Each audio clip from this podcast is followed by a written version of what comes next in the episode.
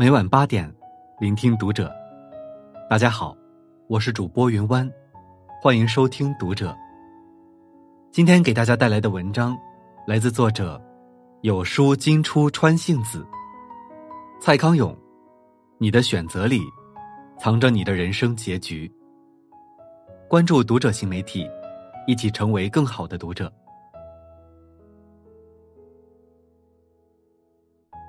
杀鹌鹑的少女中写道：“当你老了，回顾一生，就会发觉，什么时候出国读书，什么时候决定做第一份职业，何时选定了对象而恋爱，什么时候结婚，其实都是命运的巨变。只是当时站在三岔路口，眼见风云牵强，你做出抉择的那一日，在日记上，相当的沉稳和平凡。”当时还以为是生命中普通的一天。人生就是一连串的选择，决定我们成为什么样的人，可能不在于我们的能力，而在于我们的选择。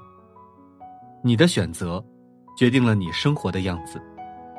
初中班里有一个男生，在别人都埋头学习的年纪，他是大家眼里羡慕的对象，自由散漫，潇洒随性。学校对他而言，想来就来。想走就走，老师经常找他爸妈谈话，可是他爸妈也拿他没办法。后来我们都没在学校见到他，直到前段时间碰到他，才知道他后来的故事。辍学后，他每天无所事事，玩了好几年，家里催他出去挣钱，他去了一家理发店做起了洗头工。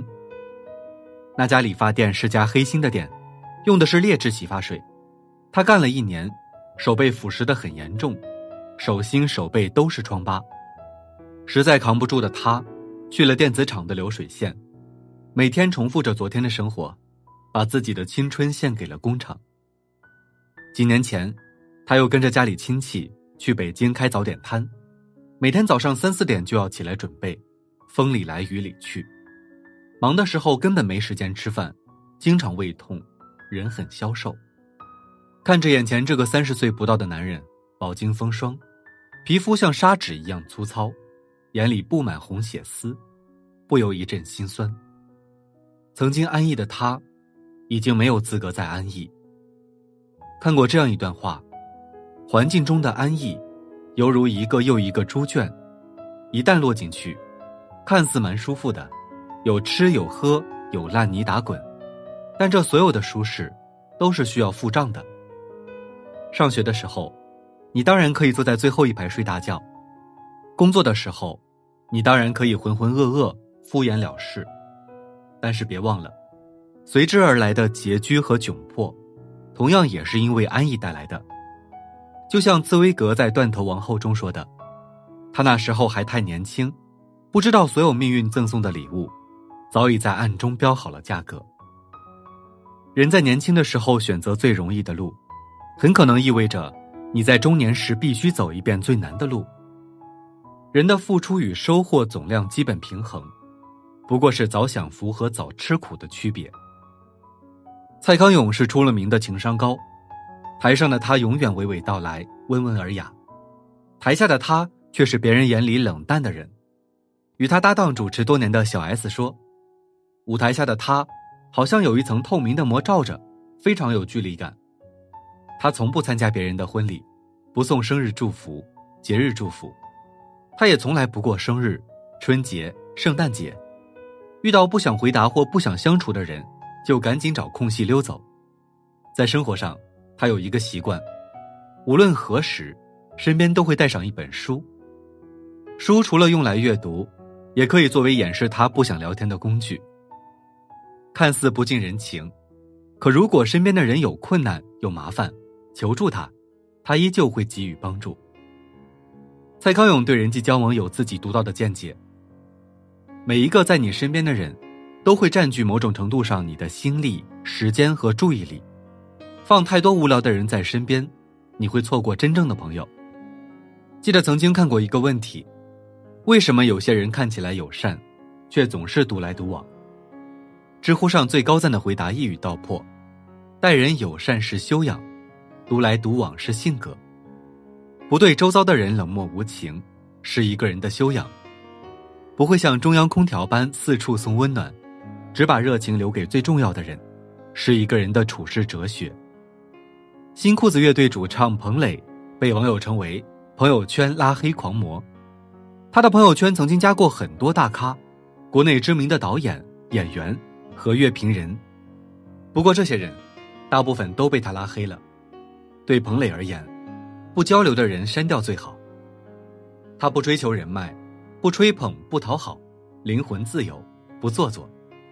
他说：“有了孩子以后，我开始喜欢更平静的居家生活，开始对植物感兴趣，不再需要和损友来往，不再浪费时间和感情在无聊的事情上。随着年纪渐长，我们经历的越来越多，时间不够用，精力也有限。慢慢的，我们懂得了哪些人值得花时间去交往。”哪些人注定只是泛泛之交？刺猬的优雅里说：“我们都是孤独的刺猬，只有频率相同的人，才能看见彼此内心深处不为人知的优雅。不必把太多人请进你的生命里，若他们走进不了你的内心，只会把你的生活搅扰得拥挤不堪。人际交往的轻松法则是：大刀阔斧的删去不必要的人，选择和自己频率相同的人结伴同行。”时间和精力，要留给重要的人。蔡康永说过这样一段话：女性总是扮演着太多的角色，母亲、妻子、员工，有这么多角色要扮演，太拥挤了，拥挤到我们失去了自我。女性扮演着太多角色，像走在平衡木上，稍有不慎就会被质疑。就像最近奇葩说上的一个辩题：该不该夸妈妈是超人？詹青云说：“当一个女人成为妈妈，她的需求、她的偏好、她的恐惧、她的人生理想，就被大家忘记了。每个人有自己爱孩子的方式，但‘妈妈是超人’这句话，早就不是一句赞美，而是一种期待，甚至成为一种标准。其实，生活只是一种选择。人生的真相是，每个人的精力都是有限的，没有人可以永远平衡。”任何一种选择都有得有失，面面俱到是一种奢望，也是一种贪心。真正聪明的人会懂得，选择你能承担的，承担你所选择的，收获自己品味，代价自己消化。别把自己绷得太紧，学会给自己松绑，该哭的时候哭，该笑的时候笑。生活说到底是一种选择，你选择少一分期待。你就会轻松一点，你选择少一点苛责，生活便会多一份惊喜。一个日本网友说了一句话，被上万人点赞。年轻时我以为，做决定就是做一个正确的决定，然而现在我才明白，所谓决定，其实是做一个决定，然后无论结果好坏，都欣然接受它。很多人活得拧巴，是因为明明想要更好的，又不能忍受辛苦。就像何炅说的：“如果你真的觉得很难，你坚持不了，那你就放弃。但是你放弃了就不要抱怨，说我为什么没有得到。人生就是这样，要得到你必须要付出，要付出你还要学会坚持。每个人都是通过自己的努力，去决定生活的样子。人生看似漫长，其实重要的节点只有几个。当你老了。”回首一生，你会发现，推动着我们向前走的，竟是那些小小的选择。一生的道路中有无数岔道口，情感上的、事业上的、生活上的，你走错一步，可以影响人生的一个时期，也可以影响一生。无论选择哪一条路，都可能会后悔。不同的是，有的人选对了，少走了很多弯路；也有人选错了。但他们凭着自己的努力反败为胜。